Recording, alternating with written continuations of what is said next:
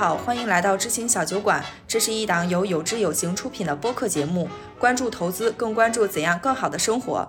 今天我们特别开心，就是邀请了两位有代沟的朋友。就怎么讲呢？一位是七零后的老炮，然后一位的话是九零后的新生代。那接下来的话，我们就邀请两位去做一个简单的自我介绍。哎哈喽，大家好，我是李硕，我很高兴呢受邀来到小酒馆和大家一块聊聊天。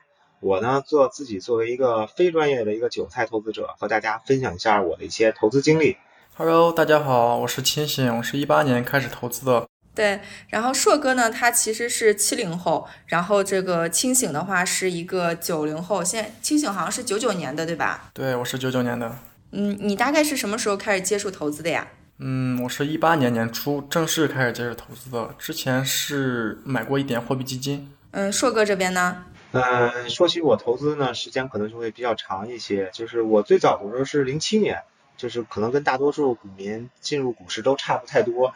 是家里有一个亲戚，然后这个亲戚说他的一个朋友认识某上市公司的一个董事长，关系很好，我们也认识那个人，嗯，所以就是比较相信他所说的这个这个事儿。这个事儿在当时其实说白了就是小道消息嘛。家里的几个亲戚，然后听完这个消息以后，于是就去证券营业部就去开了户，然后就买了他所推荐的那只股票，机缘巧合的就进入到了股市。然后就我反正我记得有一年就是印象比较深，我们家当时是在住一层，然后中午午午休的时候，我就听见一层外面的两个人，好像是应该是在这小区收捡垃圾还是在做一些清理的工作的一个人，他们俩都在聊股市。然后我就觉得 这个时候股市就很危险了。这种事情只在书上看到过，没想到你也经历过。其实我从零七年开始做的话，也做过了很多品种，比如说做过黄金，做过外汇的保证金，后来又接触过美股，然后最终现在主要是做一些就是咱们所说的大 A 嘛，就是 A 股。我那时候还在 A 股里面还做过，就是现在已经没有这个标的了，叫权证，在香港叫涡轮。当时那几年还是比较火的，其实就是权证，然后包括今年应该是刚被废的分级基金，嗯，我不知道可能大家熟悉吗？就是在我原来其实也是比较喜欢的品种。啊，就是这种品种都都比较多，但是逐渐的随着这种股市的迭代或者是什么的话，这些品种或这些交易的这种类型逐渐就退出了整个 A 股的市场。嗯，但是我觉得好像，嗯，清醒好像投资的话，主要应该是先从基金开始的。对我们是互联网信息时代嘛，证券公司的门我还不知道朝哪边开，没有去过。是，就我会觉得其实跟当时我们那个环境是有关系的，就是。比如说零七年或更早一些，零五年那个时候，可能身边有一些同事就是特别早，我我我我不知道能想象出来，就那个时候会有 PP 机啊，BB 机，对对对，可能听说过，就是当时有分两种，一个是数字，一个是汉显嘛，有这那种汉显的 BB 机，还拿那个东西去看股票的行情。可是到现在，你看那个东西都见不着了。现在转而代之的，可能大家就用个手机的 APP 软件就可以看行情了。对，刚刚说到 BB 机嘛，我估计清醒应该都完全没有概念吧？对我都没有见过这个东西。对，清醒应该是接触到有诺基亚的那种吧？应该是就是到手机，然后智能手机这样的吧？我记得我上小学的时候是。诺基亚那种手机，然后到上初中，智能手机才开始普及。呃，那会儿好像就是硕哥他们那个年龄段，好像你们去投资的方式，好像也是会比较麻烦一些，需要去实地，好像。对，就是我们当时开户必须要去现场提供相关的一些资料，然后现场人员去审核，审核通过以后，给你两个叫 A 股股东卡。呃，一个是沪市的，一个是深市的，有两张卡，然后账号也是不一样。然后你拿这两张卡，然后回家就证明你户开好了。嗯。然后怎么去交易呢？给我的印象比较深，就是我们那个年代其实交易就三个途径，一个是去营业厅跟大家排队，有一个大机器，这个机器去银行取钱的 ATM 机，那个那个机器差不多，就是所有的人如果想在现场交易，就在那个机器上刷自己的股东卡，然后输自己的股东代码，然后进行交易，就非常原始的。这是第一类，第二类就是打电话，券商会有自己的专线，就叫交易专线，然后你打这个电话，然后他会按照相应的指令，你比如是买是卖也好，但是打电话就特别麻烦，有的时候比如说这种交易特别拥挤的时候，你打电话它不一定能打通，你还得等着啊。打电话这是第二种委托方式，然后第三种委托方式就是互联网，你下个软件然后直接交易。一年前吧，我去了一次，我最早开开户那个券商，那个券商已经搬家了，然后我因为办点业务，我就去了那家券商去了一次，然后就跟我十年前去券商就完全两个概念了。基本上这个券商从原来一个几百平米的一个非常大的一个营业厅，然后变成了可能也就个二百多平的一个地方吧，办理业务的人很少，然后看行情的人也很少。然后我去了以后就特别孤孤单单的，就一个人等了一会儿，然后客户经理帮我办了一个业务，然后我就走了。感觉跟我十多年前那种火爆的场景，的就完全有很大的差别。有一种从历史书中出来的感觉，有没有？有有有，是在书本上看到过。那硕哥有没有那种跟书上、电视上所描述的那种买了一只牛股，然后很多年不记得账户的那种？啊，对，我也想问。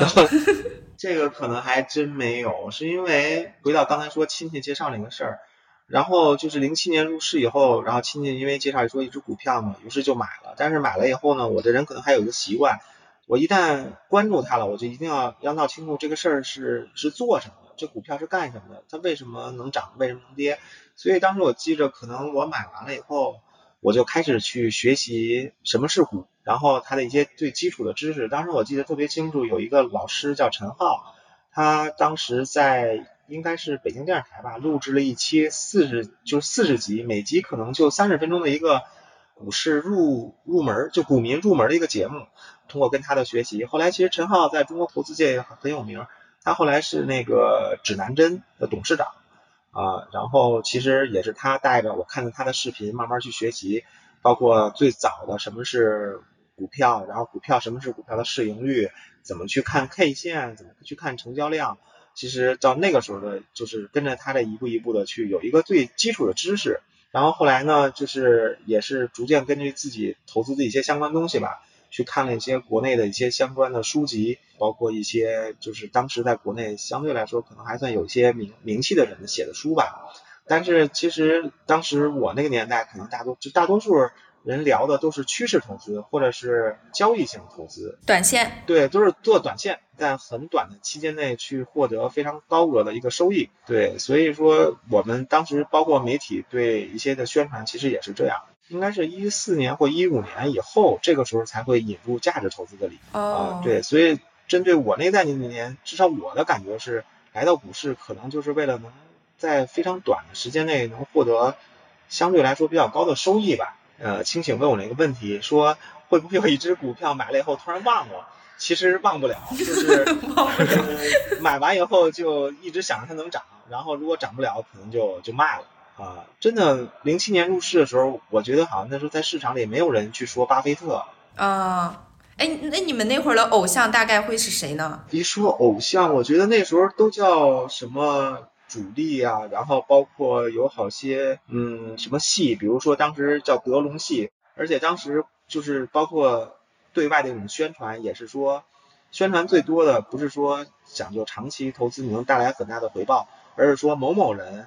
或某某牛散，他通过非常短期的一个投机，或者是买入了某只股票以后，然后得到了迅速的翻番，所以就是都是以这种口径去吸引，就是这种投资者入市。嗯，比较有代表有一个叫杨百万，我估计你可能都没听说过，他是当时上海第一批的老股民，就是当时股市。刚在上海成立的时候，只有十只股票，不像现在就三四千只，当时只有十只股票。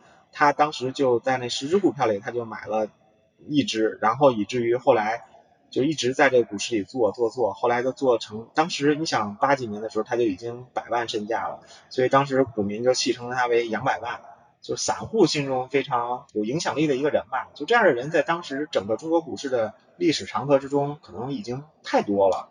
当时我们接触的更多的就是这种这样的神话人物，你知道吗？他会对我们会有这些潜移默化的影响，就我们会觉得这个来股市的投资可能是就就挣一笔就跑这种心态。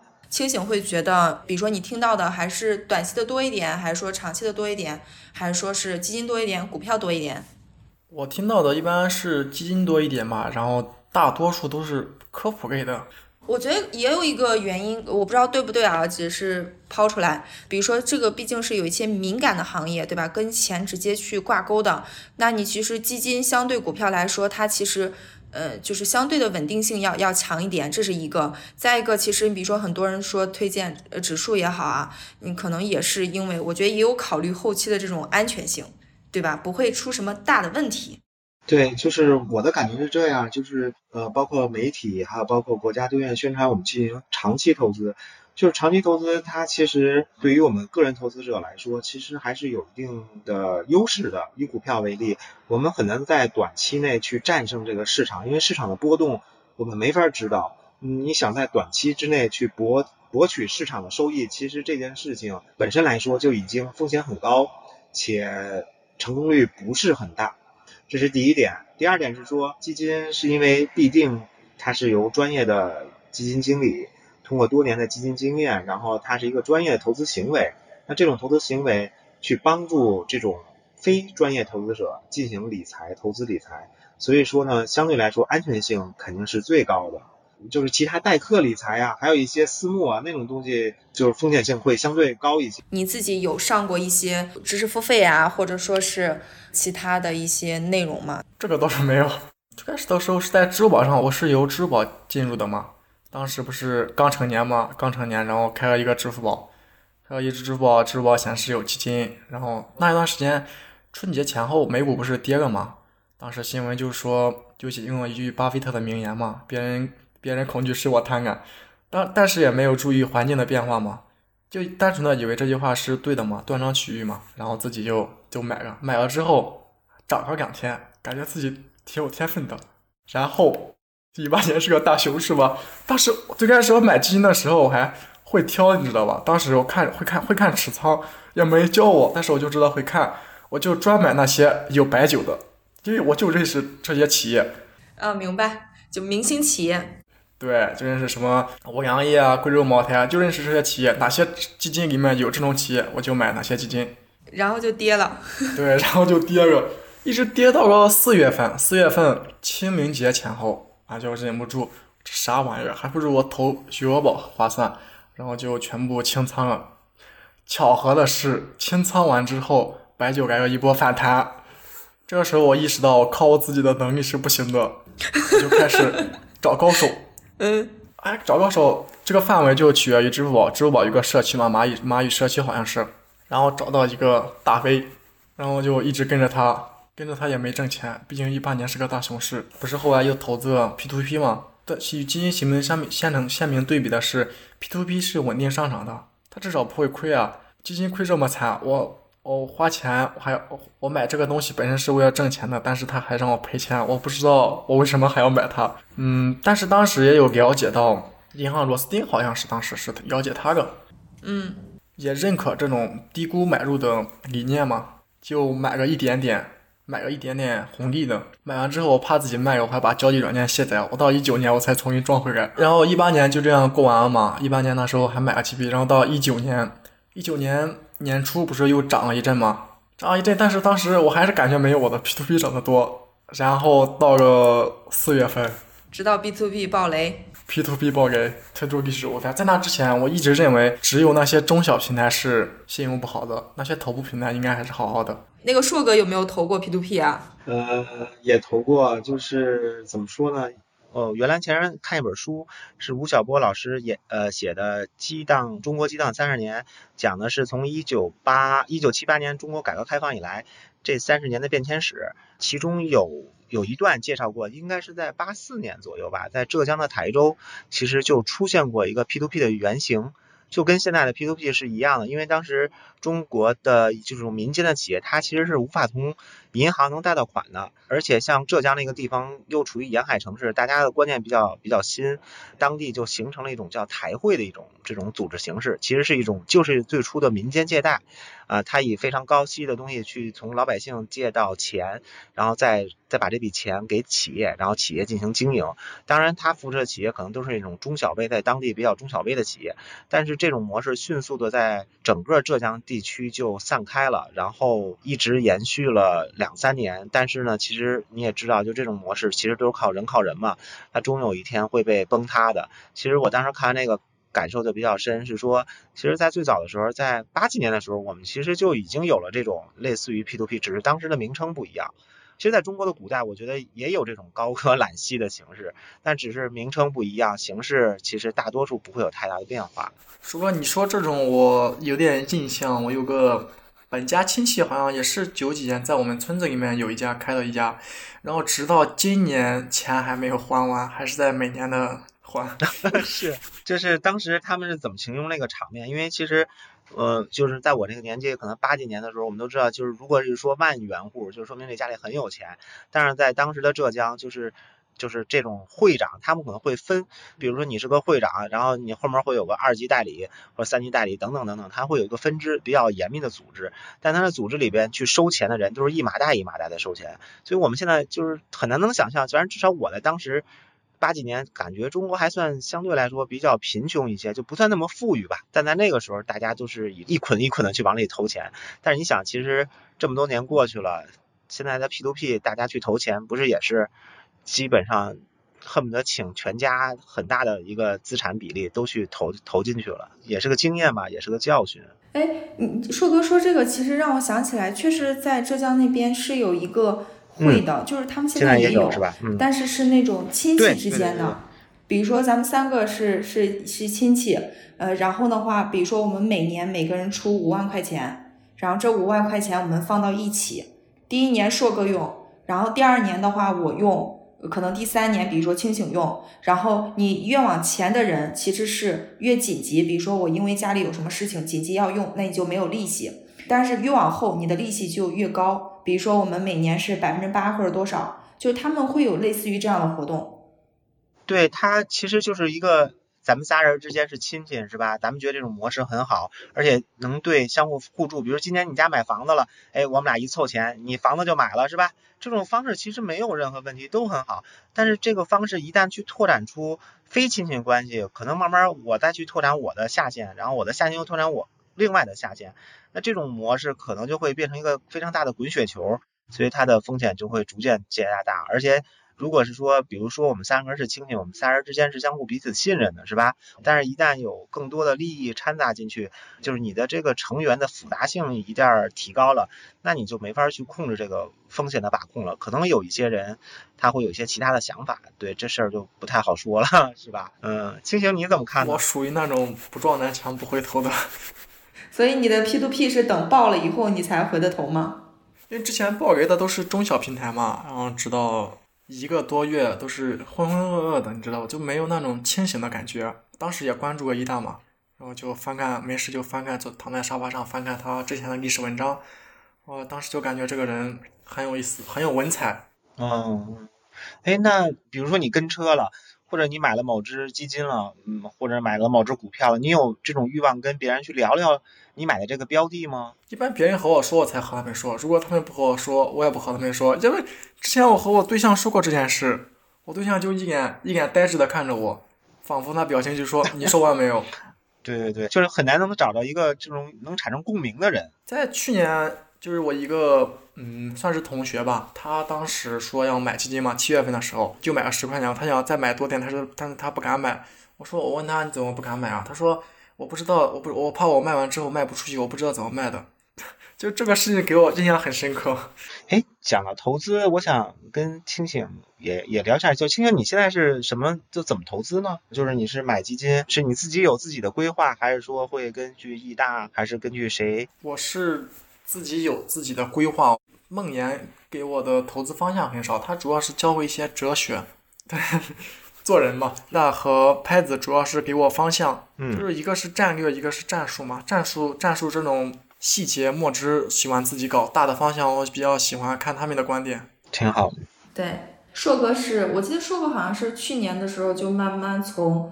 股票的大大仓位转到了这种基金，对吧？对，就是刚才聊到这儿，其实从去年开始，我也陆陆续续的，就是在我整个的投资的仓位里面会加大这种指数型基金。前一阵儿吧，我基本上会有二分之一的仓位或者三分之一的仓位去买一些指数，比如说沪深三百，比如说科创五零，还有一些。嗯，行业的就是我看好行业的一些 ETF，就逐渐我会在那种股票的选择上面，逐渐会将一部分仓位去转到这种指数型基金的上面的投资。我觉得指数基金相对于来说，股票来说更稳健一些，而且它也能缩小整个股市给我带来的整个的一个账户的波动率。呃，相对于来说，你去甄别某一些股票或某只股票它的未来的潜力，或者是说它它的一些确定性，其实我是没有太大把握的。那与其这样的话，那我不如去选一些我看好的行业的板块，然后去选择这种行业的指数型基金。这种行业的指数型基金会比我单独去选个股可能更稳健。对这几年投资，我会觉得其实投资来说，我能盈利多少是。嗯，是应该放到第二位的。第一位其实是说我对我的这种整个资产的一个风险的把控。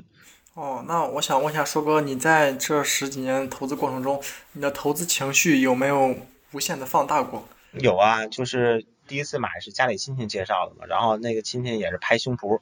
拍的贼响，然后说这五个板翻翻，当时就琢磨着，哎呀，五个板，哎，应该六六个板翻翻，基本六个板翻翻，然后那就等着吧，然后等了俩月了，一看的确涨了，但怎怎么了也没翻翻，情绪就下来了。其实就是股市是一个非常好能体现人的情绪的一个地方，什么贪嗔痴嘛，永远会影响你的情绪，你你的心情可能会随着这种日间的分时图一样，一会儿上一会儿下。如果你是这样，那其实并不能很好的进行投资。那我们可能需要降低一些预期，把心里的这些杂念或者一些波动，或者是刚才所说的情绪，去放得更平和一些。你买股票的话，应该这种这种情绪应该会更大一些。是，零八年还是零九年，后来我又买了一只股票，然后当时觉得这个股票还不错，然后业绩也挺好，然后。就买了，买了以后呢，其实没买多长时间就被套了。我记得好像十八块钱买的吧，然后没两个月就变成十五了，这十五就跌了也也不少了，这怎么办呀？补仓呗，然后就补了一半的仓。哪知道补完仓以后，好像又继续往下跌，然后跌到十块了。一想，得再补点仓吧，又补了点仓，然后补完了以后又跌到八块了，就彻底没钱补仓了。就基本上是这样，一步一步下来。就是那只股票到现在我还留着呢。补到十块的时候，它就跌到八块。后来我就实在忍不住了，我就把它全部割了。从我买到我割，其实已经拿了三年了。就这三年之间，哎，每次看这个票都觉得特恶心，就也不觉得当时为什么就自己会买了这支票。嗯，然后就割了。割了以后，其实我还没有全部把它卖了，我留了一百股，然后一直放在我的股票账户里。因为我有两个股票账户，我有一个股票账户，偶尔打开看一眼，基本上就能看见这只让我比较糟心、比较恶心的票，就是时刻的提醒我。就是这种已经做错了的事儿，就不要再去补了，你就应该当时当机立断把它处理掉。说到这，我想起《孙子兵法》中的一句话：“胜而后求战”嘛，准备好一切之后再和敌人开战，这样胜算的概率比较大嘛。对，之前有聊过嘛，嗯，其实你可能会把不会把投资都集中在一个账户里，你现在还会这么去做吗？对，因为在去年七月份的时候，那几天最开始不是牛市嘛，涨得很厉害。那今天早上一开盘，一直到整整下盘，整整下午三点，什么事情都不干，也不能算什么事情都没干，什么事情都没有心情干，想要把自己所有的资金都投这样，不想让自己一分钱错过这种上上涨的幅度。当时于是就想过通过其他的方式来调节嘛。后来我就想到了梦魇中有一篇文章，说的标题是“刺激和回应之间留一臂的距离”嘛。我当时还专门翻看了这篇文章，那之前看第一次看的时候看不懂，后来在有这种感悟的时候再看，嗯，收获很大。梦岩的时文章其实可以反复看的，而且可能都分散开来以后，涨跌看着好像每一个都没有那么大。对对对，然后后来哎，我也这样做，我还要把之前是每周记一次账嘛，后来我就变成了每个月记一次账，为的就是降低我心里的波动。你之所以这样，我不知道我解释的对不对啊？呃，我觉得之所以这样，是因为你买的时候其实是没有想清楚什么时候该买，什么时候该卖。你买的时候可能是听别人就告诉你说你这点应该买啊，你就买了，但是他没有告诉你什么时候卖，所以你你只是做了一一半的操作，另一半你不知道什么时候开卖，所以它一旦涨上去了，你就非常心慌，哎，你就会想，哎，今天涨上，明天还会不会涨啊？然后明天又涨了，后天涨不涨？没想到后天跌了，你就想，哎呀，那还不是前天卖了呢？就是当时你买的时候，也就是说说白了，就是你当时在建仓的时候，你没有考虑到买点和卖点的这这种东西，所以就会你就会产生一些焦虑。仓位决定心态，就是你的整体的仓位是多大，决定了你的心态是多是有多好。比如说，你用你家庭资产的十分之一去做投资，反正我觉得那我可以真的一年不看，或者是多长时间不看，或者它有一它能哪怕有一个百分之二十的止损或者什么我都能接受。但是如果我单单我拿我家庭呃收入的百分之八十去做投资，那我就会非常紧张。所以，我我一直建议是这样，就是如果当你对投资不是很熟，或者是刚刚进入，或者是一直不是特别顺的情况下，不建议用太多的这种钱去去做一投资。嗯，所以说现在那种主主流那种锁定期的基金还是很好的。之前我就感觉买这种锁定期的基金还不如自己买。你你怎么会不知道自己什么时候该买，什么时候该买呢？后来经历这么多，我才发现人家那个策略是真的有用的。就是我感觉投资的过程其实也是一个由少到多，慢慢尝试，然后再慢慢由呃由多到少的一个过程。先去大范围的去了解，然后再去收拢，变成找到自己一个比较合适的方式。其实我感觉今天我们聊下来以后，就是会其实就会发现很多的这种。投资的感受也好，或者说你对投资的观察是基于不同时代的。比如说像像硕哥，他那个时代可能信息没有那么的广泛，比如说身边人听到的会先是股票，那我可能就先去投股票了。但是现在我们因为有了更多的这种普及工具也好，不管是和互联网信息的这种这种方便，然后大家其实接触到了更多的是基金，那我们可能就先去。投资的基金有没有觉得就是说，呃，投资的环境其实是有一些变化的？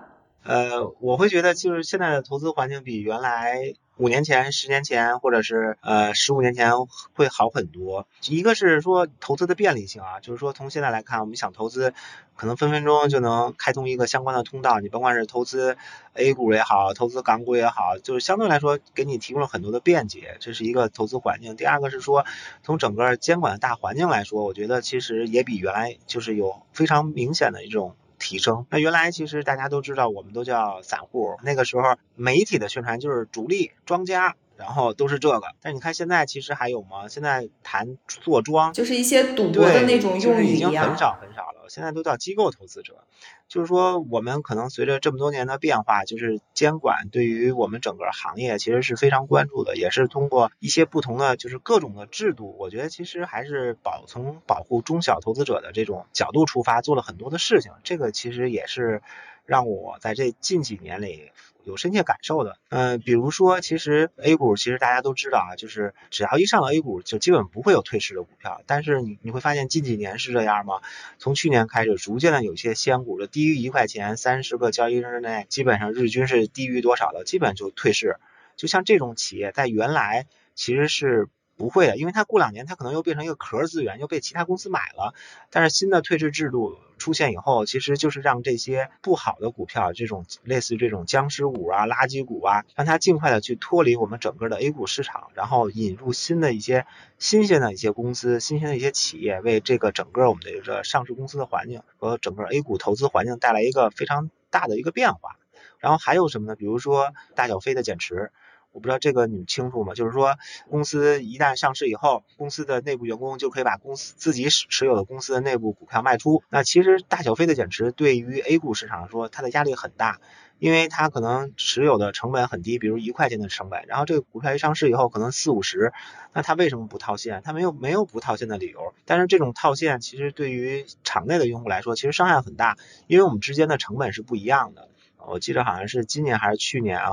那个监管部门也提出了，像 IPO 申请前六个月新增的这些股股东需要承诺一个锁定期，由原来的六个月，然后延迟延长到十二十二个月。然后同时呢，也会就是加大这种公上市公司减持的一个减持方案或者是减持细则吧。就是你要减持，你必须要提前在多少个交易日之内把这个整个细则就需要公布出来。我觉得就整整就整个这些东西其实都是。在通过不同的手段去帮助这些中小投资者去更好的去鉴别上市公司，因为原来其实大家经常听到过什么内幕交易啊、老鼠仓啊，就像这种东西，其实经常会有新闻。但是你会发现近几年其实惩罚的力度很大，不像原来就是可能处罚一下或就那么简简单单就过去了。但现在真是会发现整个的市场环境和这种监管环境其实比以前要。提升了很多，也好了很多。刚才刚才硕哥说的那些听着挺有道理的，然后我自己的想法是，嗯，过去和变现在的工具的便利，主要是时代在给带给我们的变化，是我，但是我们人与人之间的本质还是没有变的。它工具只能提供给你便利性，并不能提高你的胜率和收益率。相反，这种便利的工具可能会成为你日后追涨杀跌的杀器。呃，你不能说工具便利了，然后你追涨杀跌就会引起你更多的追涨杀跌。就原来我骑自行车，然后现在我骑一个电动自行车，我电动自行车比原来速度快了，反而会给我增加一些其他的。我觉得这个之间会有道理，但没有一个必然的联系。股票投资或者做基金投资，你首先应该有一定自己的原则。而不是说因为给你提供了更多的便利性，而导致你自己的一些操作上的一些变化。我所说的不是这种便利性的坏处，我所说的是人之间的本质还是没有变的。对，嗯，是是是是是是，我觉得清醒理理解这件事情还还挺透彻的。嗯，是，我觉得他挺不一样的，就是他对很多事情的一些理解还是很很透彻的，或者说他自己知道自己在做什么。自己在研究什么，自己在思考什么，我觉得这个是一个很难得的。我之前我有同学也说我，他说他就很羡慕我的这种思想嘛，他感觉我对自己做什么事情，想要干什么事情都特别的认同。我就跟他说，我说你每隔一段时间，你写下一篇，一写下一些字，来分享一下，来让自己回忆一下当时的心境，总结一下这段时间的经历或者心理变化，从现在再看那个角度的自己有没有一点点变化。达里奥之前不是。大哥之前说过嘛，当你感觉自己之前过去的自己很蠢的话，就说明你有进步了。对，是最终决定投资成败的还是你自己。你是不是能够去理解，真的去理解投资？你是不是知道自己在做什么样的投资？你是不是知道自己的每一次操作背后代表着什么？就是我觉得硕哥是有一点像，呃，由多到少的一个过程，就是慢慢接触到很多，慢慢归拢，找到自己合适的一些方式。然后我觉得清醒其实是现在在一个由少到多的过程，我去很多的去尝试，很多的去看，然后我慢慢去形成自己找到自己适合的方式。